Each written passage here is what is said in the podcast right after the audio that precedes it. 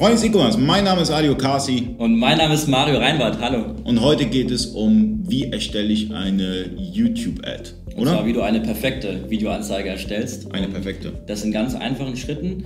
Ähm, wir hatten ja schon bereits darüber gesprochen, ähm, warum und wieso man als Online-Shop-Betreiber oder mit einem physischen Produkt man äh, YouTube-Ads machen sollte. Und heute sprechen wir einfach darüber, wie kann sowas denn konkret aussehen? Also was, was brauche ich einfach dafür als ähm, Online-Shop? es gibt ja verschiedene Möglichkeiten. Also ich äh, gehe einfach mal kurz ein bisschen äh, zurück. Wie habe ich das alles gemacht? erste Variante, klar, ich filme einfach mein Produkt, erzähle so ein bisschen was darüber. Das wäre eine Möglichkeit. Möglichkeit. Es geht aber auch noch mal viel simpler. Und zwar, ähm, das kommt aus dem Amerikanischen, nennt sich ähm, VSL oder Video Sales Letter. Damit arbeiten wir sehr, sehr viel. Sieht super, super hässlich aus, funktioniert super, super effektiv. Ähm, und das sind einfach diese eingesprochenen ähm, Lesehilfen. Also vielleicht ist dir das schon mal irgendwie aufgefallen im Internet. Das sind in der Regel PowerPoint-Präsentationen, wo ein gewisses Skript in einem gewissen Muster einfach gemacht wird.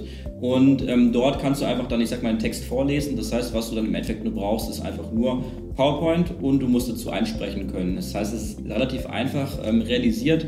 Ähm, wir haben auch schon Tests ähm, laufen lassen, wo wir einfach beides gegeneinander äh, getestet haben. Das heißt, ich sag mal, ähm, Videos, die wir so aufgezeichnet haben mit ähm, Kameras gegen PowerPoints und PowerPoints haben dann leider gewonnen, was ich natürlich auch sehr schade finde. Vor allem, weil wir auch viel Geld für eine Agentur ausgegeben haben, die uns das Ganze eben ja auch videomäßig gut aufbereitet hat. Aber selbst das hat dann nicht funktioniert. Das sind schon mal so zwei Möglichkeiten. Ähm, was dann auch geht, ist, ähm, wenn du jetzt weder Kamera zur Hand hast, noch irgendwie PowerPoint-affin ähm, bist, gibt es nochmal die Möglichkeit, dass du auch mit Stock-Videos arbeitest, also dich bestehenden äh, Bibliotheken bedienst, dir einfach gewisse Videoclips daraus nimmst und dazu einfach einsprichst, um eben ein Produkt zu vermarkten. Das wäre zum Beispiel auch nochmal eine Möglichkeit, ähm, sowas aufzubauen. Ja, da gibt es ja Video-Templates, die kannst genau. du nutzen, aber da musst du ein paar Skills haben in Adobe Premiere oder sowas, weil mhm. ähm, du bekommst dann die Datei und ähm, du musst auch, wie soll ich sagen, diese Templates nutzen und bearbeiten. Und da hakt es meistens. Gibt es da irgendwie, kennst du da irgendwie Hilfen im Internet oder sowas, mhm. die, die, die unterstützend tätig sind bei, bei der ganzen Sache? Also richtig genial ist, ähm, vor allem wenn man nach Templates sucht, ist einmal der Marktplatz envato.com. Dort gibt es eben fertige Sachen, ähm, die man sich da einfach gegen eine kleine Gebühr von 15 bis 30 Dollar kaufen kann, ähm, um diese dann anzupassen. Und für die Anpassung, klar, kann man sich entweder, ich sag mal, Werkstudenten holen oder wenn man jetzt einfach nur schnell mal ein Video produzieren möchte, dann ist auch Fiverr eine ganz gute Alternative, lustigerweise. Also Fiverr.com, da gibt es Dienstleistungen für 5 Dollar. Und gerade wenn ich sowas habe, ähm, dann ist es für mich einfach auch schneller, einfach schnell jemanden bei Fiverr zu finden, der mir das mal fix anpasst, ähm, statt jetzt überhaupt ein Ausschreiben zu formulieren und da einen Videomenschen für zu finden. Also äh, selbst wenn du professionell arbeitest, ist es meistens der schnellere und einfache Weg und dann kannst du schon die erste Videoanzeige ähm, aufbauen. Ähm, wichtig ist, wie gesagt, das hatten wir schon im ersten Teil, ähm, dass man eben darauf achtet, dass man einen Pattern Interrupt hat, das heißt, dass man irgendwie einen Aufhänger hat und was auch wichtig ist, ist natürlich am Ende des Videos dann auch einen Call to Action ähm, zu platzieren. Ähm, da werde ich dann einfach nochmal eine Einblendung machen, da kommt es mal so ein bisschen drauf an, ob du auf Desktop oder auf Mobile ähm, unterwegs bist, denn je nachdem, auf welchem Gerät du die Videoanzeige siehst, ähm, ist der Link, wo du klicken kannst, an einer anderen Position. Und da habe ich extra so ein, so ein Template, ähm, das können wir vielleicht später dann hier einblenden, ähm, wo dann einfach bei mir ist dann quasi einmal, ich glaube, das ist links oben für Desktop, rechts unten für Mobile und dann habe ich dann immer extra so einen Pfeil, der drauf zeigt mit nochmal so einem roten Hinweis, dass diejenigen auch genau wissen, jetzt müssen sie eben klicken, um auf die Landeseite dann im Anschluss zu kommen.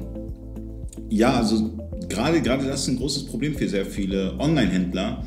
Ähm, die erstellen dann so eine Werbeanzeige, aber dann ähm, gerade beim Call to Action, äh, das funktioniert dann nicht so ganz, mhm. weil, das, weil das einfach ähm, nicht durchdacht worden ist bis zum Ende. Man ist meistens immer motiviert, man sagt, hey, ich will jetzt eine Videoanzeige machen, klickt dann rum. Google will ja natürlich auch Geld verdienen und sagt, hey, das geht super einfach, klick einfach, klick, klick, klick und fertig, dann hast du deine Videoanzeige und am Ende ähm, ist dann halt der Frust umso größer, weil, weil es nichts bringt. Mhm, genau, richtig. Also das, das bringt dann absolut nichts. Also da haben wir schon viele Kampagnen gesehen. Das ist dann einfach nur Branding und ähm, ist natürlich auch schön, um jetzt einen Markenaufbau zu betreiben, aber besser ist es natürlich, eine Anzeige zu schalten, die dann auch einen Return on Investment einfach schon sehr schnell generiert und wo du eben Profit machst und trotzdem eben den Markeneffekt mitnimmst.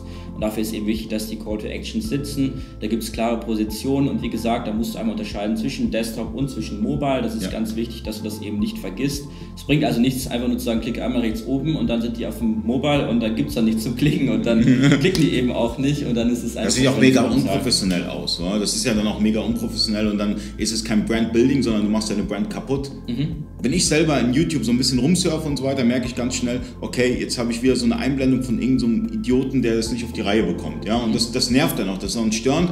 Und diese Person, egal wo ich die dann sehe, da habe ich so ein, so ein negatives Bild. Dann sage ich, nee, will ich nicht mehr sehen und so weiter. Mhm. Weil es nicht professionell äh, umgesetzt worden ist. Ja. Ja, äh, zum Thema professionell. Was halt wichtig ist bei einem Video, ist eigentlich weniger die, die Bildqualität. Viel wichtiger ist einfach der Ton heutzutage. Ja. Und da habe ich dir auch ein paar Tipps mitgebracht. Und zwar, ähm, was ich halt immer früher probiere, ich habe es halt alles selber immer gemacht. Mhm. Immer schön ein Mikrofon für 100 Euro von Amazon und selber das Ganze eingeblubbert. Ähm, so kann man anfangen. Aber was nochmal viel cooler ist und auch nicht viel Geld kostet, absoluter Geheimtipp, ich hoffe, das wird es nicht überlaufen. Ähm, es gibt ähm, Sprechergruppen auf Facebook ähm, mit Sprechern, die ähm, frisch anfangen.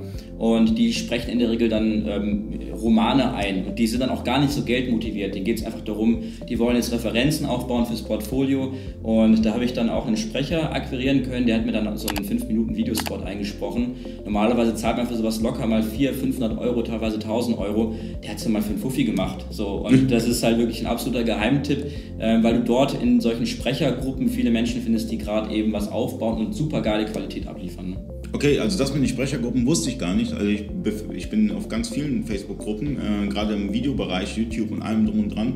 Aber ähm, das höre ich jetzt zum ersten Mal mit der Sprechergruppe und es hätte uns hier oder da auch mal geholfen, mhm. so einen Sprecher äh, zu organisieren dort, weil du hast vollkommen recht, die professionellen Synchronsprecher, die kosten eine Menge Geld. Mhm, ja. Sind sie auch wert. Also ich ja, also sind sie auch wert, ja, aber äh, wir machen ja keine Hollywood-Produktionen, sondern wir wollen natürlich, äh, wir müssen ja auch auf das Budget achten letztendlich, wa? weil wir geben das ja natürlich frei raus, ja, gerade bei uns in unserem Videoformat, wir geben das alles frei raus und da muss man immer so ein bisschen auf das Budget achten.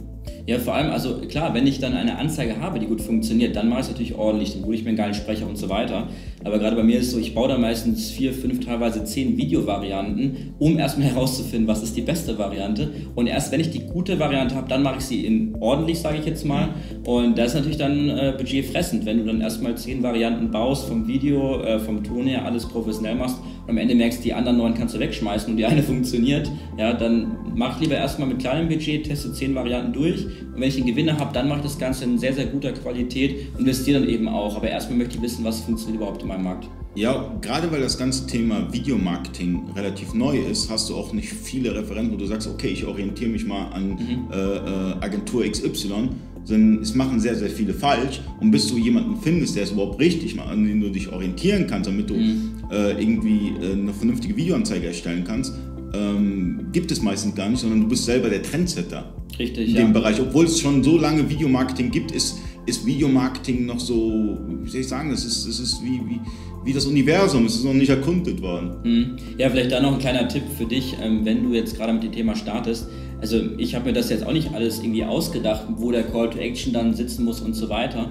Aber ich habe da einfach eine, eine, gute Wahrnehmung einfach mittlerweile entwickelt, auch meiner Freizeit, wenn ich jetzt einfach nur irgendwie YouTube irgendwie was angucke. Weil immer wenn ich eine Videoanzeige sehe, drücke ich sofort ähm, mit Screenflow, zeichne ich das Ganze einfach einmal auf und habe dann einfach für mich nach und nach eine Bibliothek erschaffen, sodass ich dann immer wieder darauf zurückgreifen kann. Und wenn ich dann eine neue Video-Ad produziere, habe ich dann, ich sag mal, 20, 30 verschiedene Varianten und kann mir das einfach mal durchgucken, wie machen das andere, was kann ich davon adaptieren wie kann ich das eben für mein Produkt nutzen. Und das würde ich dir auch eben empfehlen, einfach in der Freizeit auch bewusst darauf zu achten, wenn eine Video-Ad kommt. Ähm, es gibt ja auch verschiedene andere Tools, wie zum Beispiel Jing. Ähm, das geht nochmal schneller als Screenflow, damit kannst du schnell Videomitschnitte äh, machen, auch ne, wenn du jetzt irgendwas Screen Capture-mäßig zeigen möchtest, ohne dass es irgendwie gespeichert und gerendert werden muss. Das wird sofort auf deren Plattform hochgeladen und dann kannst du damit eben direkt arbeiten. Und wenn du es mal brauchst, kannst du da eben reingucken wie eine Bibliothek und hast dann eben Sammelsorium, wo du eben drauf zurückgreifen kannst. Wir sind wieder äh, durch. Ähm, vielen Dank fürs Zuschauen. Bis zum nächsten Mal. Mario Reinbart und ich. Bis zur nächsten Sendung. Bis dann.